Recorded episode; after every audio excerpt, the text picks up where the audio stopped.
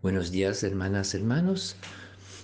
Hoy el Evangelio se encuentra en San Mateo, capítulo 18, los versículos 15 hasta 20.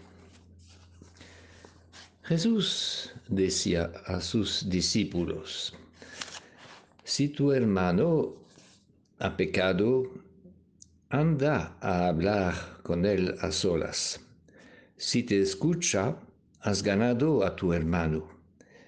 Si no te escucha, lleva contigo a dos o tres, de modo que el caso se decida por boca de dos o tres testigos. Si se niega a escucharlos, dilo a la iglesia reunida.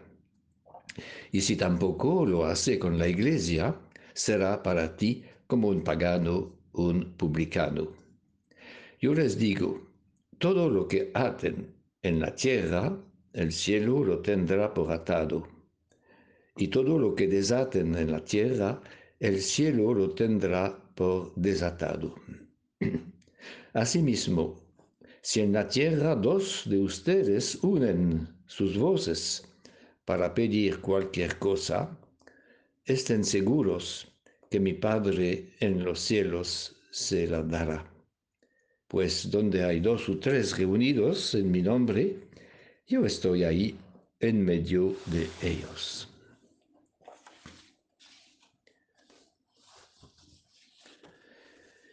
Si tu hermano ha cometido un pecado, muchas veces en la Biblia se añade una adicción, un pecado contra ti, pero no es el, el texto original, se dice, si tu hermano ha cometido un pecado, punto.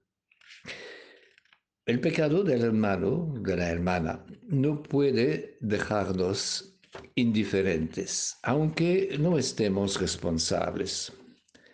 El pecado del otro es también nuestro problema, porque el pecado es siempre, de una manera u otra, una ruptura con la comunidad. No podemos quedarnos indiferentes cuando un hermano emprende un camino malo, un camino que conduce a la desgracia, a la muerte espiritual. El pecado tiene una dimensión social y comunitaria. No pecamos contra una ley, sino contra el amor que une los hijos e hijas de Dios contra la comunión fraterna, signo y condición de nuestra comunión con Dios. Entonces comprendemos la solicitud de San Benito por los hermanos culpables.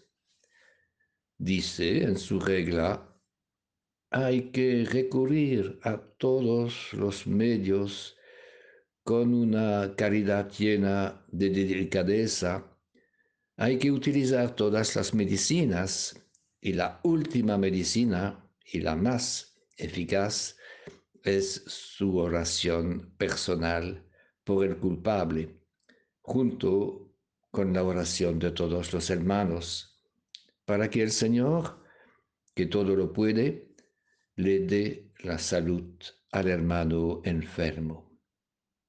Hay que utilizar todos los remedios y para San Benito, lo más eficaz es la oración. El hecho que también el Evangelio de hoy se concluye por la oración por el hermano nos enseña que Dios está afectado también por el pecado y la desgracia del hombre. Dios tiene compasión de nosotros de nuestra debilidad, de nuestra condición de pecador, de nuestra falta de fe. En la primera lectura de hoy, con el relato de la muerte de Moisés, tenemos un ejemplo de la compasión de Dios según un comentario hebreo.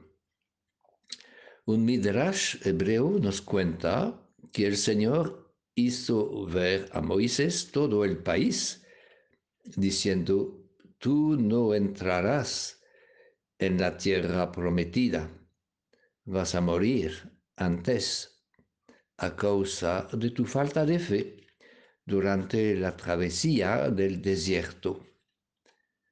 Pero Moisés no podía renunciar a entrar en la tierra prometida con todo su pueblo y estaba tan triste que se puso a llorar. Entonces Dios se acercó a Moisés y se puso también a llorar. El Señor lloró y después besó los labios de Moisés y Moisés murió con un beso divino. Eso quiere enseñarnos que, como dice el salmista, mucho le cuesta al Señor la muerte de sus amigos.